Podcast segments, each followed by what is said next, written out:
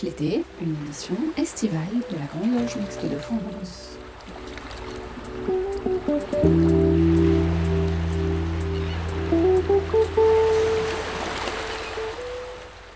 Bonjour à tous, très heureuse de vous retrouver pour cette nouvelle édition de Pierre de Touche, l'émission hebdomadaire de la Grande Loge Mixte de France. Nous sommes passés à l'heure d'été, c'est pourquoi en juillet et en août, notre émission devient Pierre de Touche l'été. Pas de débat pendant ces deux mois. Vous pourrez réécouter euh, les débats en podcast sur le site de l'émission. En revanche, des chroniques, des séries et des nouveautés également. Je suis franc-maçonne alors, cette semaine, Claire Donzel a rencontré Colette Emer, apprentie d'une loge de la GLMF en Bretagne. On écoute leur échange. C'était l'occasion pour Colette de revenir sur son initiation quelques semaines avant la fermeture des temples en raison de la Covid-19. Colette Emer, bonjour. Euh, vous êtes entrée en franc-maçonnerie très récemment, en septembre 2019. Quelles sont vos premières impressions, euh, à chaud, je dirais, en quelque sorte? Euh, Bonjour Élise. Alors, je vais essayer de, recentrer dans le temps. J'ai donc été contactée via des personnes qui me sont très chères par le vénérable de, l'année dernière, Jacques. J'ai fait sa rencontre dans l'été. Une rencontre, enfin, exceptionnelle. Voilà, de, immédiatement, euh, euh, je me suis sentie euh, comment libérée de, tout ce que j'avais sur, sur mon passé autour de la vision de ce qu'était la maçonnerie. Puis j'ai eu mes trois enquêtes. J'ai rencontré trois personnes, trois femmes très très différentes et qui m'ont chacune impressionnée par d'abord par leur tolérance, par rapport à mon histoire, par leur, euh, euh, la profondeur de, de, leur ressenti immédiat, c'est-à-dire qu'elles m'ont très vite euh, décrypté. Sans doute c'est mon côté bavard. Et au bout de ces trois enquêtes, le Vénérable m'a dit bon, on va, on va donc te proposer au vote de l'atelier et euh, tu auras une réponse rapidement parce que si euh, elle est positive, nous souhaiterions que tu commences ton entrée chez nous par euh, ta présence tout à fait candide aux dix années de la création de la loge. Donc j'ai su que j'étais acceptée et j'avais donc mon passage sur le bandeau qui a été une épreuve auquel j'étais j'ai cru m'être préparée, mais en fait, euh, ça s'est pas du tout passé comme je le pensais. Euh, donc, me trouvant euh, en face à mon auditoire évidemment invisible, j'ai été prise d'une espèce d'angoisse parce que j'ai un vécu qui est ancien, d'un concours extrêmement périlleux que j'avais passé, ministère de l'Intérieur, nommé, et qui m'avait complètement secoué. Et tout est remonté bizarrement à ce moment-là. J'ai dû présenter une espèce de vent de panique, mais j'ai dû répondre quand même correctement, tout le monde a montré beaucoup d'indulgence. Donc, est venue après, bien sûr, la, la date de l'initiation. Cette initiation, je suis encore bouleversée de ce qui m'est arrivé, parce que là aussi, on a beau euh, essayer de se préparer, c'est surtout qu'il euh, semblerait qu'elle soit faite dans des conditions euh, tout à fait exemplaires hein, dans cette loge, c'est-à-dire quelque chose d'extrêmement complet, d'extrêmement profond, où on répète les engagements. Donc, et à la fin, quand on m'a enlevé mon mordeau, j'ai découvert ma sœur et mon beau-frère. Voilà. Donc c'était effectivement très fort. Alors vous avez derrière vous huit mois de franc-maçonnerie, dont trois de vie maçonnique quelque peu interrompus du fait du confinement et du déconfinement partiel. Comment le vivez-vous? Pendant, le, pendant l'épreuve de confinement où je suis assez près de, des gens de ma loge, on a constitué un groupe WhatsApp. extrêmement, on y était tous, tous, et chacun, tous les jours, mettait qui une lecture, qui un, comment, un petit dessin humoristique, une belle vidéo, un concert. Et c'était extrêmement fort parce que distrayant, bien sûr, mais surtout, on découvrait les personnalités à travers les choix qu'ils faisaient de diffusion. Et ça, tous les jours, durant tout le confinement. Et extrêmement précieux parce que je, me trouve seule. Mon mari est en Asie, ben, il n'a pas pu rentrer. Donc, ça a été, et ma famille est dispersée. Donc, j'étais seule et tous les matins, le premier travail, c'était d'ouvrir WhatsApp et, de regarder ce que m'envoyaient les uns les autres, parce qu'on s'envoyait les uns les autres. Et j'ai participé euh, avec mes moyens, euh, ma, personnalité, voilà, chose qui pouvait, me semble-t-il, euh, amuser, intéresser, voilà. Votre engagement maçonnique est relativement tardif dans l'ensemble de votre vie, puisque c'est à 72 ans que vous avez franchi le pas. Vous pouvez nous en parler? Oui. Alors, j'ai une, vie familiale et professionnelle qui ne m'ont pas laissé à côté de, la franc-maçonnerie mais qui euh, avait développé chez moi euh, euh, certaines appréhensions très fortes, tant familiales. mon beau-père, mon, père avait affaire à un milieu très affairiste dans le milieu du bâtiment. Et quand on a été adulte, euh, il, nous avait, il nous avait dit les pressions qu'il avait reçues et qu'il euh, ciblait sur, euh, sur, sur, les maçons. Bon. Puis je suis rentrée par mon mariage dans un milieu qui était hostile à la franc-maçonnerie à cause de ben, la séparation de l'Église et de l'État. Vous savez, tout ce qui a suivi, euh, cet engagement euh, en particulier du Grand Orient contre euh, les, catholiques en général, et qui, qui, laissait, qui me laissait une image d'intolérance et que généralisait à l'ensemble de la maçonnerie, d'intolérance religieuse. Alors que je ne suis pas, bon, j'ai été élevée comme beaucoup d'entre nous dans la religion catholique, mais je ne suis pas un, féodé, je ne suis pas, j'ai beaucoup de distance avec ça. Et mon mari, qui a encore plus euh, vécu des milieux traditionnels, etc., très détaché aussi. Mais cette, euh, j'avais l'image d'une intolérance à ce niveau-là. Et pour moi, euh, intolérance, laïcité, c'est, c'est, pas du tout pareil. Donc, je suis restée très longtemps en retrait. et j'ai été approchée quand je me suis retrouvée à un poste professionnel pas tout à fait de premier plan, mais très très près des décideurs politiques en particulier. Et j'étais approchée, invitée à une tenue. Et quand j'ai découvert autour de moi qui était là, je ne me suis pas sentie à l'aise du tout. Voilà.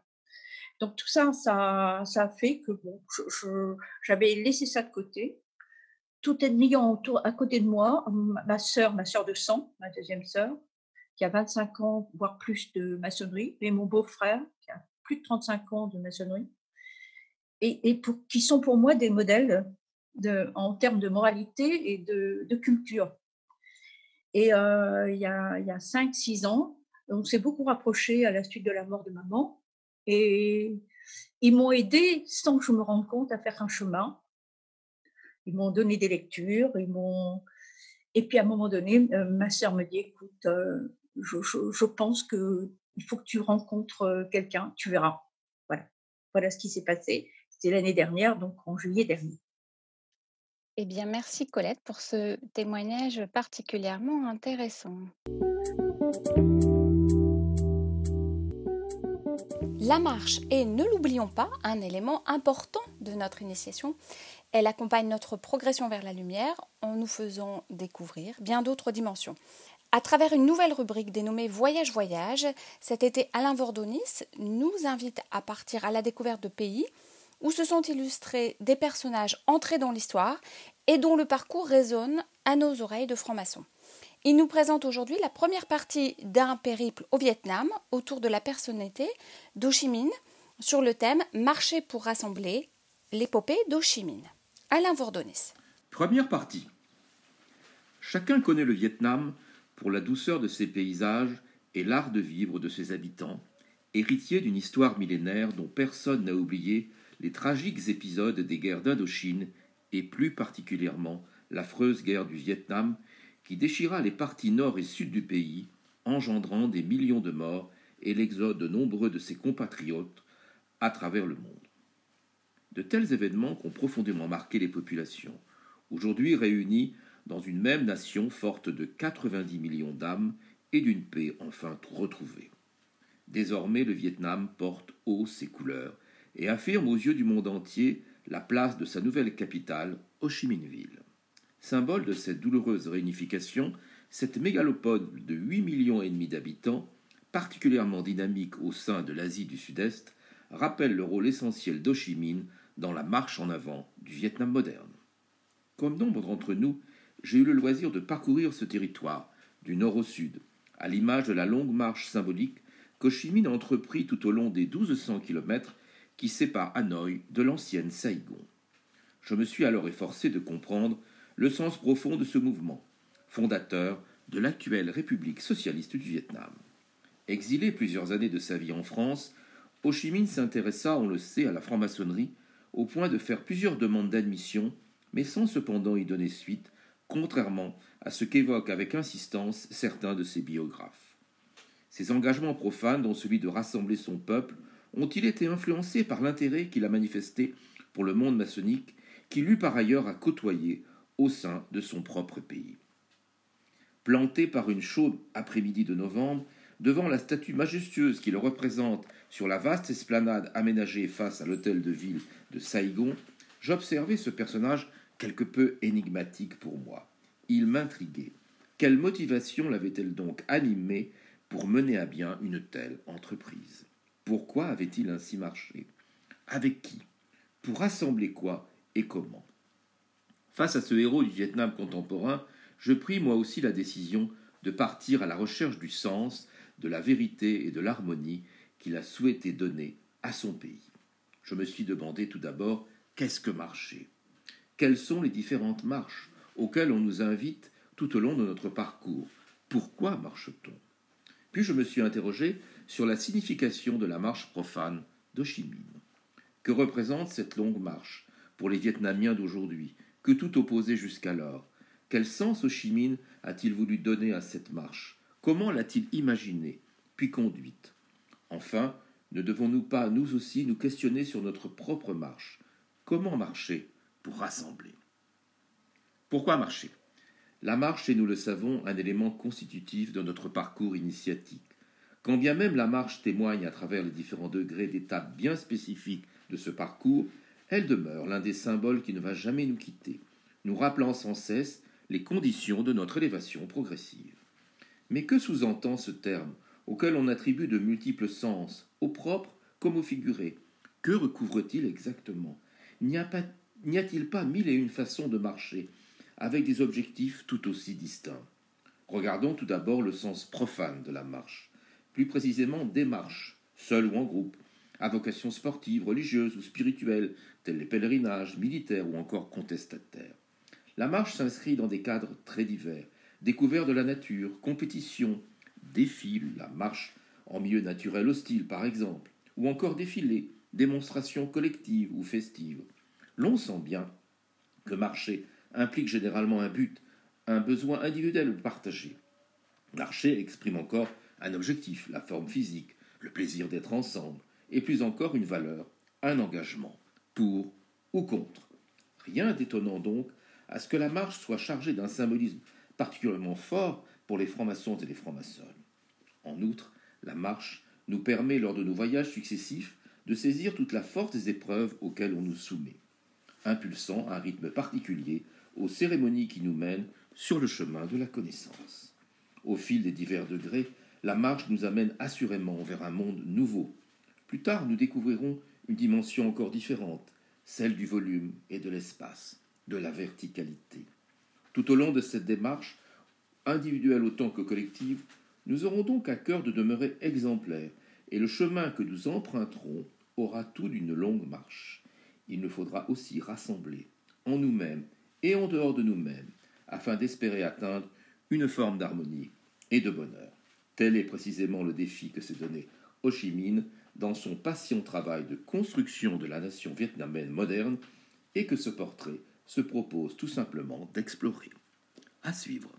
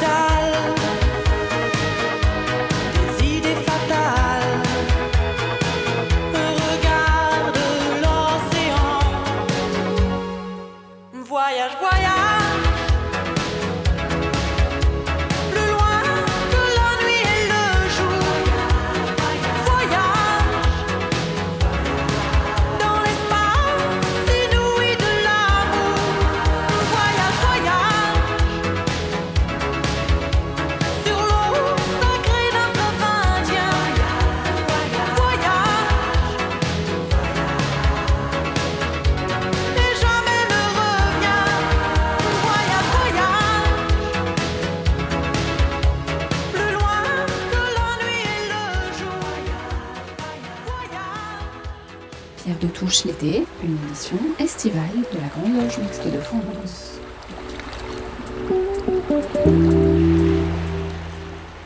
Désirless interprétait Voyage, voyage.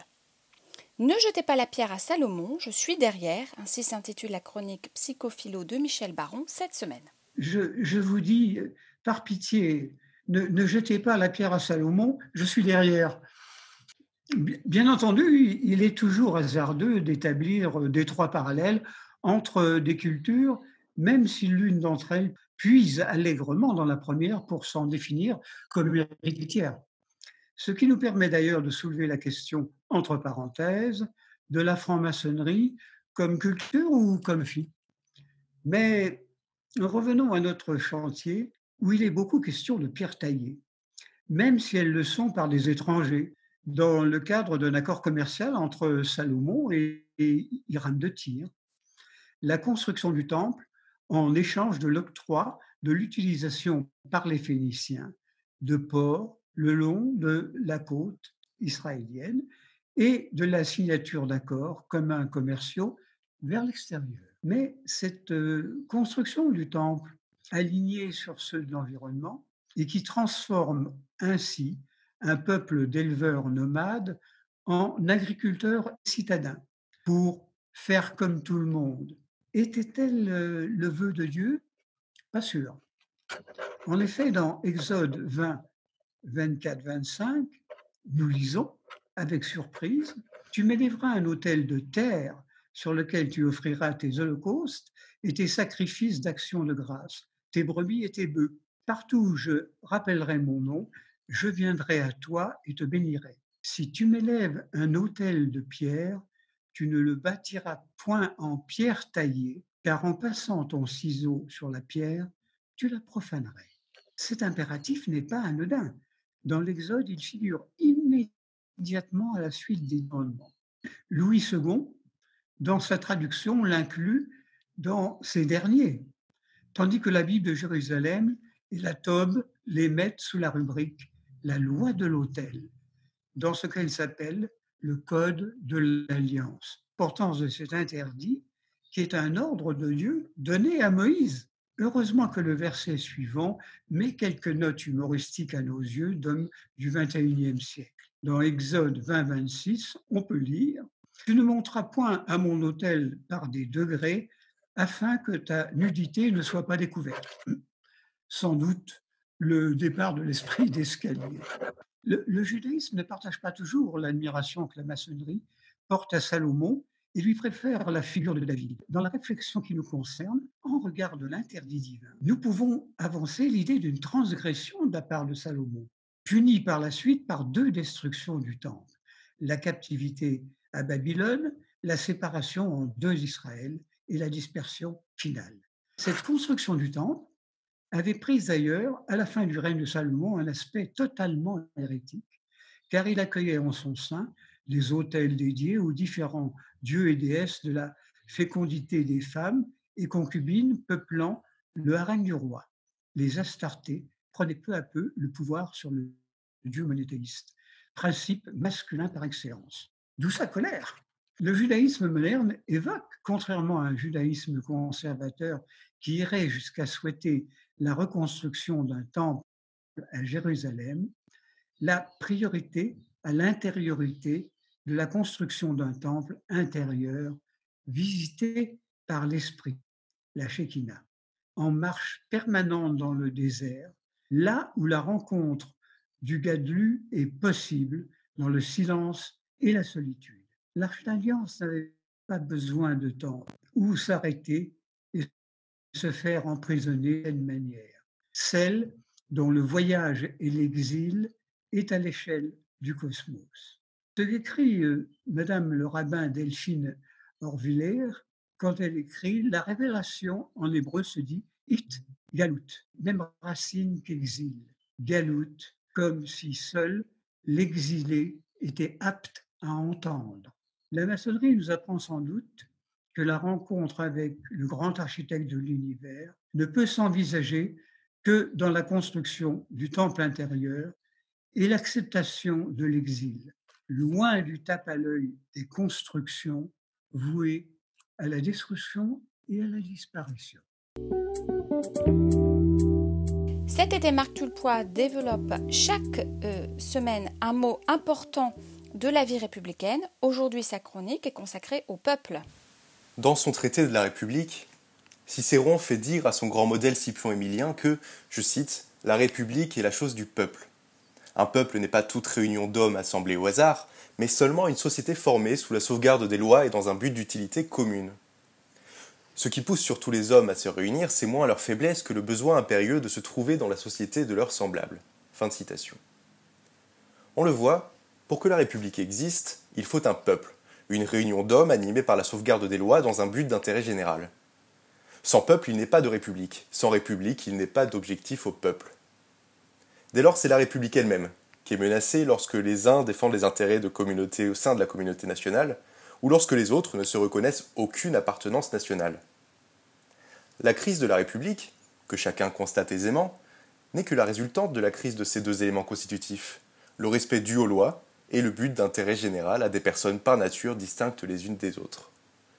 Si le communautarisme affaiblit l'obéissance aux lois et la visée d'intérêt général, si la dépolitisation de la société affaiblit l'inscription de l'action publique dans l'intérêt général, quitte à débattre de ce qui constitue celui-ci, ce n'est pas un point de détail, ce n'est pas un fait divers. C'est chaque jour la République qui s'affaiblit faute d'une population constituée véritablement en peuple. Fixement le ciel se Quand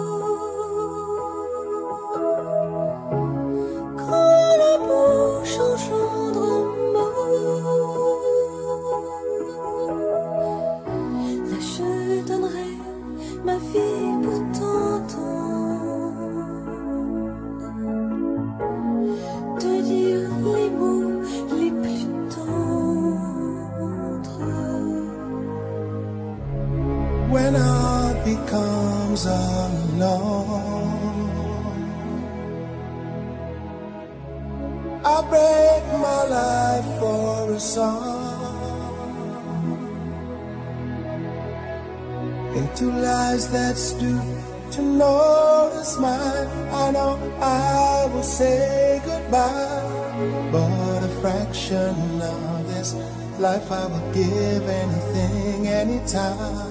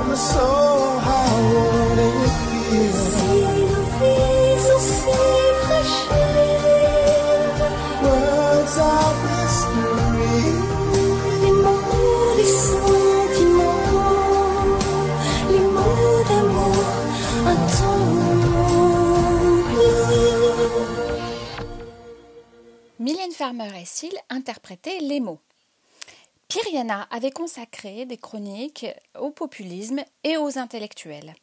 Pour cet été, il a choisi de retracer le parcours d'intellectuels ayant noué une amitié forte avec un fasciste. Cette série s'intitule L'ami fasciste et la première chronique est consacrée à André Malraux et à Drieux La Rochelle. Pierre Yano. L'ami fasciste, Malraux et Drieux, première partie, l'amitié. Que faisaient-ils donc ensemble? La profonde amitié qu'il y a André Malraux à Pierre Drieux-La Rochelle demeure parfaitement incompréhensible si l'on s'en tient uniquement à la radicalité de leurs deux destinées. Malraux, porte-voix de l'Indochine enchaînée, compagnon de route des communistes, auteur de la condition humaine et surtout de l'espoir, tribun de l'Association des écrivains et artistes révolutionnaires, antifasciste combattant les armes à la main en Espagne, le colonel Berger dans la résistance finira dans les habits d'un ministre gaulliste, fut-il prestigieux. Drieux-La Rochelle, de son côté, ancien combattant, fasciste déclaré dès 1934, tribun du Parti populaire français de Jacques Doriot, auteur de Gilles, directeur de la NRF, la nouvelle revue française chez Gallimard occupé, ami de l'ambassadeur allemand Otto Abetz, plongé jusqu'à la lie dans la collaboration intellectuelle avec les nazis, se suicide en 1945 en proclamant Je suis un traître, je réclame la mort. Et pourtant, ces deux-là s'admiraient, se respectaient. En 1959, encore, Malraux avouait Drieux s'exprime avec admiration vis-à-vis de moi et donne peut-être l'impression que dans nos rapports, c'était lui qui m'admirait. Il n'en est rien. Je ne me suis jamais senti en état de supériorité envers Drieux. C'est moi qui admirais Drieux. Je le considère encore comme un des êtres les plus nobles que j'ai rencontrés. Voilà, le ton est donné. Cette attirance réciproque concerne les liens personnels, mais surtout les œuvres, au-delà des vicissitudes de la vie politique, dans laquelle tous deux étaient si vivement engagés.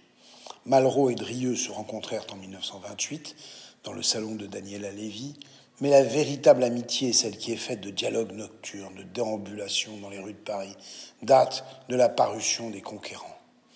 Drieux publie dans la NRF, la nouvelle revue française, un long article très élogieux sur le roman. Il se revire par intermittence, sans jamais se perdre de vue pendant l'occupation. Drieux s'est rendu dans le Midi, où Malraux séjournait avec Josette Clotis. Il accepta même d'être le parrain de leur deuxième fils à la demande de la deuxième compagne de Malraux. À Paris en 1943, lors d'une rapide incursion de Malraux, ils se rencontrèrent encore. Cette polémique intime conduit Drieux à protéger discrètement Malraux, voire ses proches, de toute tentative de répression des nazis. Ainsi, Drieux, lui-même marié à une épouse juive, fit en sorte de mettre à l'abri son épouse, ainsi que Clara Malraux, Clara Goldschmidt pour l'état civil, et leur fille Florence Malraux. Clara était la première compagne de Malraux. C'est là l'une des conditions de Drieux pour prendre la direction de la NRF occupée à la demande d'Otto Abetz. Il dit que l'on doit protéger plusieurs personnalités, certaines juives, d'autres engagées politiquement. Il nomme Aragon, Elsa Triolet, Paul Éluard, par exemple. Malraux était le premier sur la liste. Toutefois, n'exagérons rien, la clémence de Drieux n'est pas allée jusqu'à protéger Robert Desnos ou Max Jacob, tous deux morts en déportation, Jacob à Drancy et Desnos à Theresienstadt. De son côté, Malraux, engagé dans la résistance armée, proposa à Drieux de se mettre à l'abri vers 44 à l'abri d'un jugement qui ne manquerait pas de l'atteindre à la libération, en rejoignant, sous pseudonyme, la brigade Alsace-Lorraine. Drieux refusa, il était déjà décidé à se suicider, en manifestant toutefois sa gratitude envers l'ami. Dans ses dernières instructions, Pierre Drieux-La Rochelle indique naturellement enterrement non religieux, strict minimum, mais des fleurs, pas d'hommes, sauf Malraux s'il est là, et Bernier s'il est là. Pour Drieux, donc, Malraux, le premier, presque l'unique, le père, pouvait être convié à un dernier moment d'amitié. Malraux, engagé sur le front, ne put être contacté à temps. L'auteur de L'Espoir poursuivit le devoir d'amitié après la mort de Drieux. Celui-ci lui avait confié le soin de publier ses œuvres posthumes. Grovert, biographe de Drieux, souligne la détermination du ministre de la Culture à accomplir cette ultime mission, malgré les difficultés de la tâche et les reproches qu'il pouvait lui faire encourir. On s'en doute, cette amitié extrême était fondée sur la certitude que seul ou presque toisait le monde, l'humanité ou l'écriture avec la même hauteur de vue, largement au-dessus de leurs contemporains. Ils appartenaient cependant à deux générations distinctes, malgré une faible différence d'âge d'à peine 8 ans. Malraux avait 17 ans en 1918, il ne fit pas la guerre, et il admirait Andrieux le courage exemplaire du combattant des tranchées, l'auteur de la comédie de Charleroi. Ces deux-là se reconnurent d'abord pourtant comme des dandys, aventuriers de l'action et de l'existence, frères en Nietzsche et Dostoïevski. Drieux, dit Malraux, Drieux avait une présence étonnante. Je l'ai vu au milieu d'écrivains posés, arrivés, alors qu'il était relativement très jeune. Eh bien, c'est lui qui dominait le groupe, alors que Drieux, de son côté, qualifie Malraux de dandy, d'esthète et de mystique. L'essentiel, cependant, pour eux deux est dans la littérature et dans le sens du tragique qu'ils partageaient. Emmanuel Berle rapporte, dans Présence des morts, ce mot de Drieux, lisant les conquérants en se tapant les cuisses et ne cessant de répéter Ah, le petit copain, le petit copain. Drieux, subjugué par le roman, voit en Garine le prototype de l'homme nouveau qui doit naître de ce siècle. Ce héros, dit-il, ce n'est pas Malraux, c'est la figuration mythique de son moi, plus sublime et plus concret que lui. Malraux tient là la difficulté capitale du poète et du romancier. Il pose un héros. Sondez votre mémoire. Vous y trouverez les plus grands, flanqués de leurs héros. Byron et Manfred, Stendhal et Julien Sorel, Balzac et Rastignac, Dostoïevski et Stavrogin. Malraux, lui, a posé Garine. Difficile d'être plus élogieux pour un père en qui Drieux repère un écrivain né avec le sens du style, avec sa griffe. Mais l'auteur de Rêveuse bourgeoisie est bien plus fasciné par les interrogations de Malraux sur la révolution et le communisme que Drieux rapproche du fascisme. Et l'effondrement de la civilisation occidentale. Il dit Malraux voit la révolution comme une méthode contre le monde et nullement comme un accomplissement du monde. Ce profond pessimisme malrussien, comme l'interprète Drieux, le rapproche de son propre sens du tragique, devant lequel les positions politiques, le fascisme, le communisme sont largement équivalentes, pense-t-il. Drieux retrouve dans l'esthétique de Malraux son propre sens de la fraternité des combattants, qui dépasse les clivages. Il y a chez Malraux, dit-il, un sens profond de l'amitié, de l'amitié entre les hommes et les femmes, et de l'amitié entre les hommes. il y a aussi un sens mêlé de la nécessité du combat, le combat à main armée. Le petit copain de Drieux dans la littérature et dans la vie intime soulignait également, pour sa part, l'extrême importance de l'amitié chez Drieux. Il avait le goût de la solitude, mais il était extrêmement sensible à l'amitié virile. Il concevait cette amitié comme un lien féodal, extrêmement noble. Malraux attribue d'ailleurs à cette fraternité des combattants le fascisme de Drieux. Étant un homme très brave, il trouvait chez Doriot à engrener son courage dans le courage des autres, qui était très réel, même s'il n'était pas intelligent. La fraternité qui se formait dans ces conditions était d'autant plus profonde que sa base était étroite. Toutefois, Malraux n'épargne guère Drieux, dont les positions politiques relèvent selon lui d'une absence totale de discernement. Le magnifique écrivain styliste de premier ordre qu'était Drieux, aux yeux de Malraux, passait pour un piètre politique. Et le devoir posthume de l'amitié retient sûrement la sévérité du jugement, que souligne à peine une formule brève et cinglante, absence de lucidité. La semaine prochaine, la deuxième partie de l'amitié entre Drieux et Malraux sur les œuvres.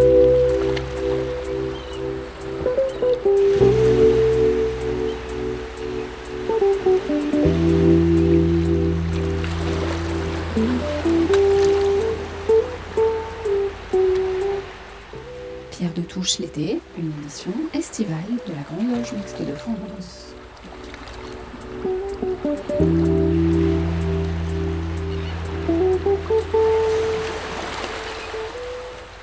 Et je vous rappelle que vous pouvez réécouter toutes les chroniques et toutes les séries, dont les podcasts des émissions, sur le site internet de l'émission.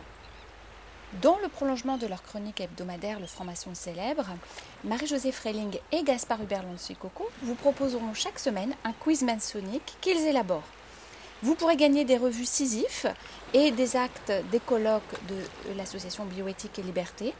Pour jouer, rendez-vous sur la page Pierre de Touche de Radio Delta, dont je rappelle l'adresse http pierredetouche.fr, pierre au pluriel. Le gagnant sera tiré au sort parmi les bonnes réponses et nous indiquerons euh, la semaine prochaine le prénom de la personne qui recevra les revues. Voici le premier quiz sur le vocabulaire maçonnique. Petit quiz de vocabulaire maçonnique. Question 1. En franc-maçonnerie, comment dit-on beurre? A. Sable jaune. B. Sable blanc. C. Mortier. D. Plâtre.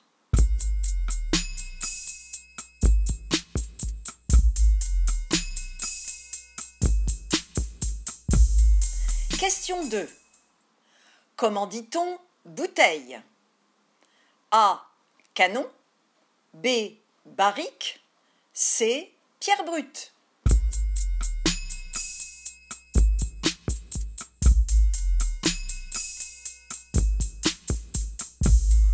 Question 3.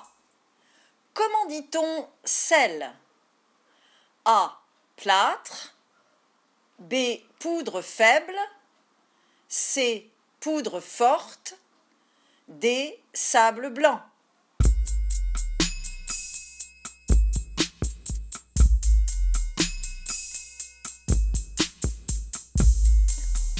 Question 4. Comment dit-on sucre A. Plâtre. B. Pierre brute. C. Matériaux. D. Barrique.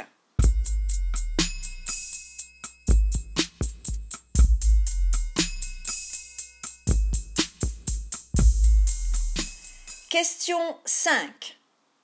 En franc-maçonnerie, comment dit-on nappe A. Drapeau. B. Voile. C. Fagnon.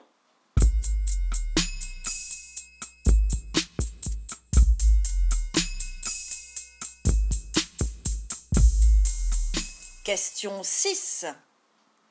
Comment dit-on liqueur? A. Poudre forte. B. Poudre fulminante. C. Poudre incolore. D. Poudre jaune.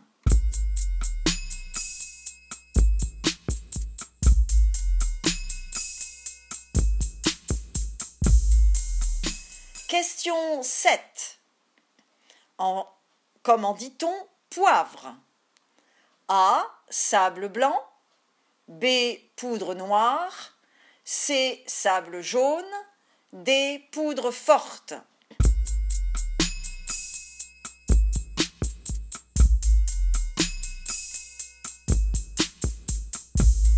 Question 8. En franc-maçonnerie, enfin, comment dit-on bière? A. Poudre forte. B. Poudre jaune. C. Canon. D. Poudre hilarante.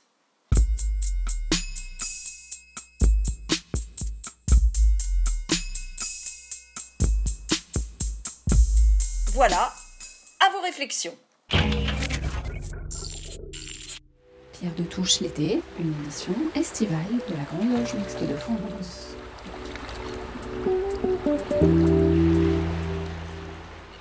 La chronique internationale de Christiane Vienne est consacrée cette semaine à la République démocratique du Congo, RDC, et à la colonisation belge, à la suite des regrets exprimés par le roi il y a quelques jours. Entre indépendance et mémoire, on écoute Christiane Vienne. Bonjour à tous. À l'heure où la République démocratique du Congo euh, fête euh, les 60 ans de son indépendance dans un climat de crise politique, le roi Philippe de Belgique a exprimé ses regrets pour les violences commises, euh, les blessures infligées lors de la colonisation par son ancêtre Léopold II. Ces regrets sont bienvenus, particulièrement en Belgique, euh, mais en RDC, ils ont été accueillis avec une certaine indifférence dans le climat euh, actuel. C'est très intéressant dans la mesure euh, où, comme dans les familles, lorsqu'il y a des secrets de famille, l'absence d'analyse, d'études approfondies de l'histoire de la colonisation belge en RDC a provoqué un climat de, je dirais, d'absence de confiance. C'est comme si l'on cachait aux enfants la vérité sur euh, leur origine, sur ce qui s'est passé. Et donc aujourd'hui, ces regrets, je le disais, sont bienvenus. Ils présentent aussi euh, une réparation euh, vis-à-vis de ce qui peut être considéré comme une glorification de la colonisation à travers notamment les statuts de Léopold II, à travers toute cette histoire euh, coloniale euh, qui apparaît en quelques lignes euh, dans l'histoire de Belgique telle qu'elle est enseignée aux enfants et voire encore aux étudiants à l'université. Il y a donc là un vide à combler. Mais une fois que ce vide sera comblé, il n'aura pas résolu tous les problèmes. La colonisation, ce n'est pas simplement l'histoire du passé, L'impact d'aujourd'hui, c'est comment, 60 ans après l'indépendance, comment est-il encore possible que euh, la colonisation pèse aussi lourdement sur les consciences et sur les modes d'agir? Il y a en Afrique, en République démocratique du Congo, mais partout ailleurs, euh, une nouvelle génération de, jeunes dirigeants, hommes et femmes, euh, formés, intelligents, prêts à accepter des responsabilités et qui ont envie de prendre ces responsabilités. Et l'on se rend compte à quel point, durant toutes ces années de décolonisation, euh, il a été difficile de mettre en place une véritable démocratie et une véritable indépendance, de libérer des esprits la colonisation pour permettre l'épanouissement des pays d'Afrique, de la RDC particulièrement, dans toutes, les possibilités immenses qui sont les siennes. Dans un récent article de Jeune Afrique, Martin Mubumba, docteur en droit public à l'Université de Paris 1, euh, soulignait l'absence dès l'origine de la création de la République démocratique du Congo euh, de l'état de droit. Il écrivait, élu démocratiquement par les deux chambres du Parlement, Joseph Kasavubu, premier président du Congo, a été brutalement écarté du pouvoir par un coup d'État de Joseph Désiré Mobutu. Cette déconstruction de la démocratie, qui a été précédée par l'assassinat de Patrice Emery Lumumba, a ainsi posé les bases d'une réelle incertitude sur l'édification d'un véritable État de droit, pourtant consacré dans les différents textes constitutionnels congolais comme idéal. Du monopartisme du maréchal Mobutu à la révolution armée de Laurent Désiré Kabila, le Congo-Kinshasa n'a fait que confirmer la primauté des individus sur le droit. Tout toute idée d'un état de droit n'avait son sens qu'en théorie. La souveraineté du peuple garantie dans les textes constitutionnels était tantôt confisquée, tantôt refusée. Ainsi, Joseph Kabila succéda à son père assassiné comme un prince héritier, alors que le Congo est une république. Et pourtant, comme je le soulignais, le Congo, aujourd'hui la République démocratique du Congo, est peuplé de, d'hommes, de femmes qui attendent un avenir meilleur, qui espèrent, qui attendent la démocratie. Patrick Mouyouva Katembwe, qui est président parlementaire et président du réseau des jeunes parlementaires, le soulignait lui aussi dans un article récent de Jeune Afrique.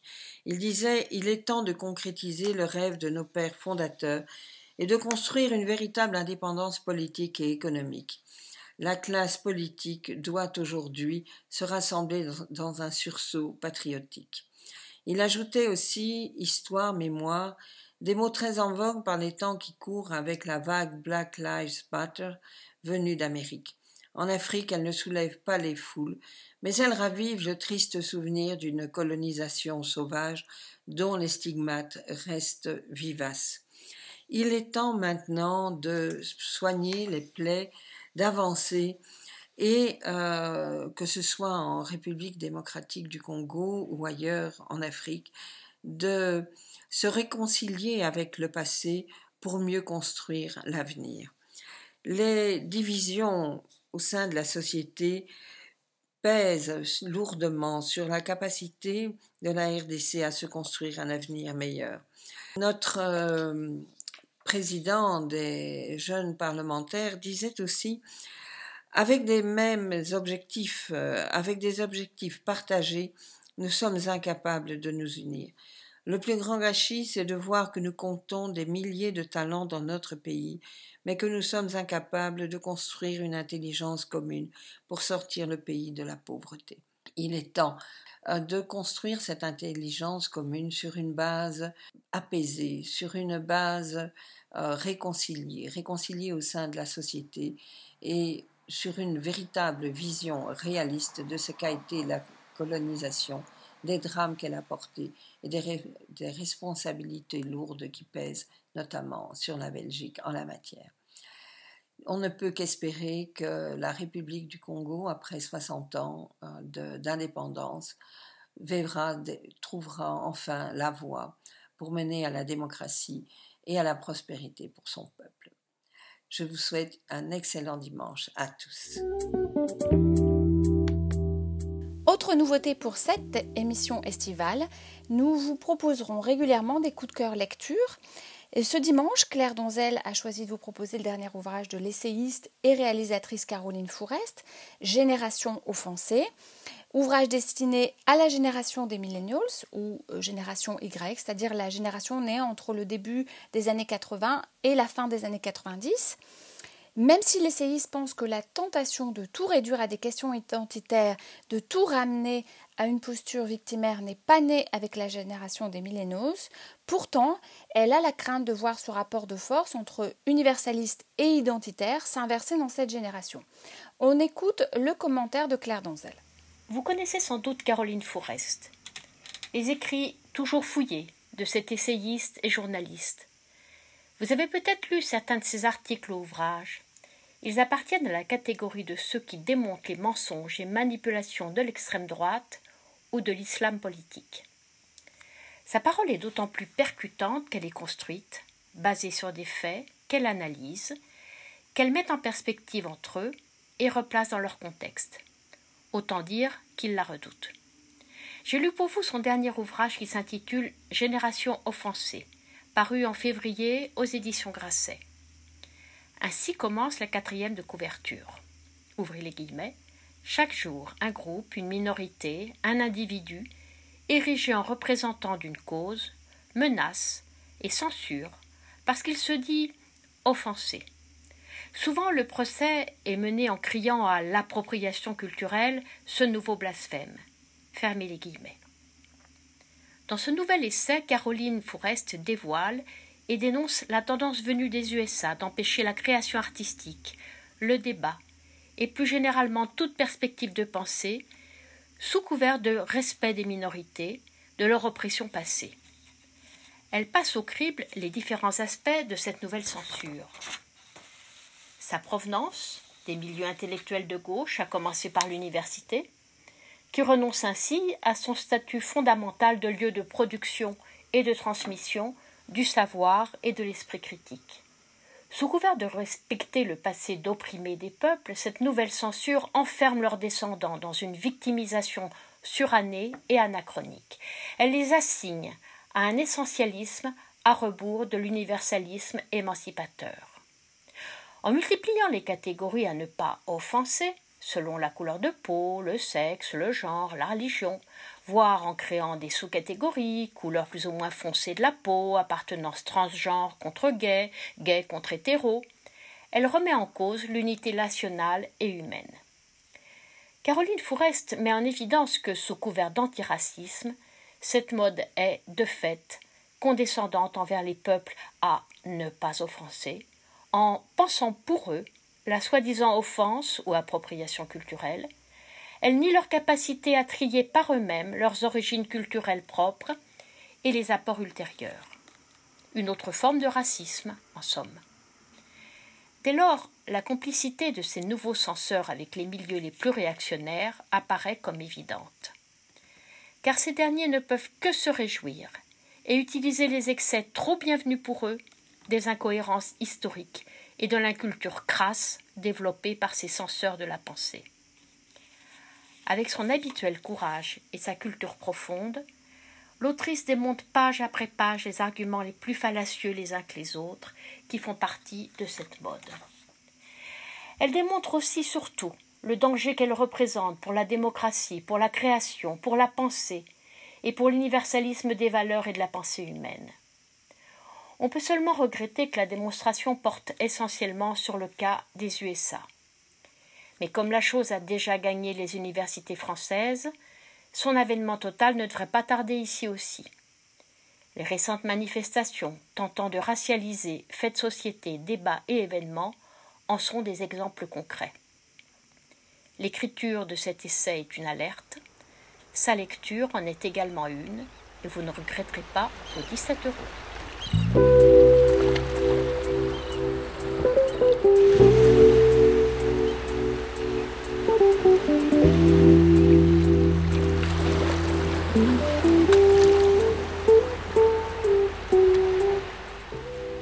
Touche l'été, une émission estivale de la Grande Loge Mixte de France.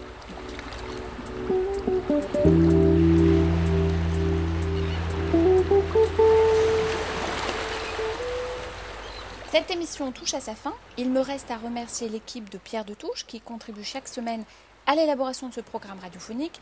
Remercions également Gilles Solière et Radio Delta. N'oubliez pas de venir nous retrouver sur les réseaux sociaux, Twitter, Facebook, Instagram.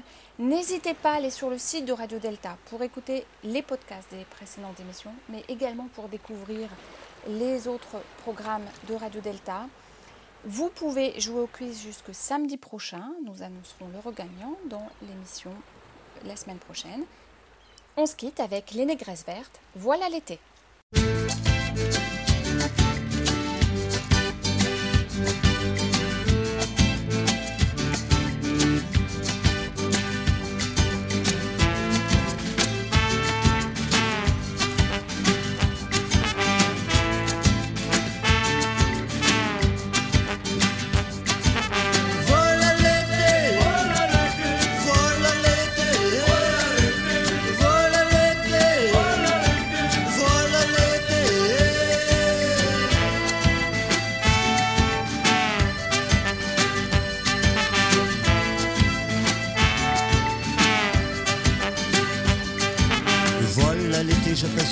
soleil, les nuages filent le ciel s'éclaircit.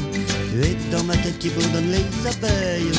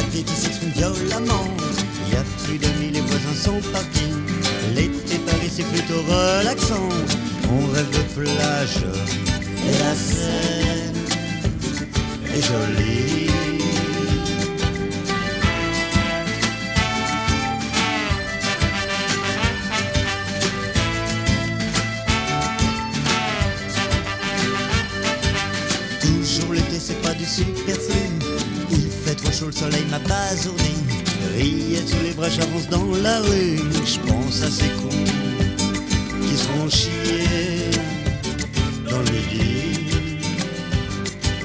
Tous ces torches qui vont cuire dans jus. Tous ces noyés, le mer, quelle saloperie. Et sur les routes, le danger, ça vous tue.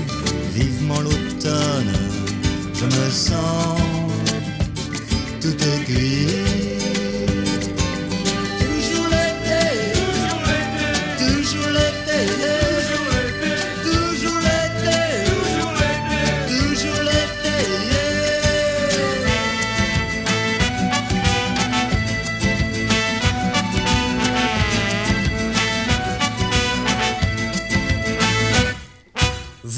L'été, j'aperçois le soleil, les nuages filent, le ciel s'éclaircit.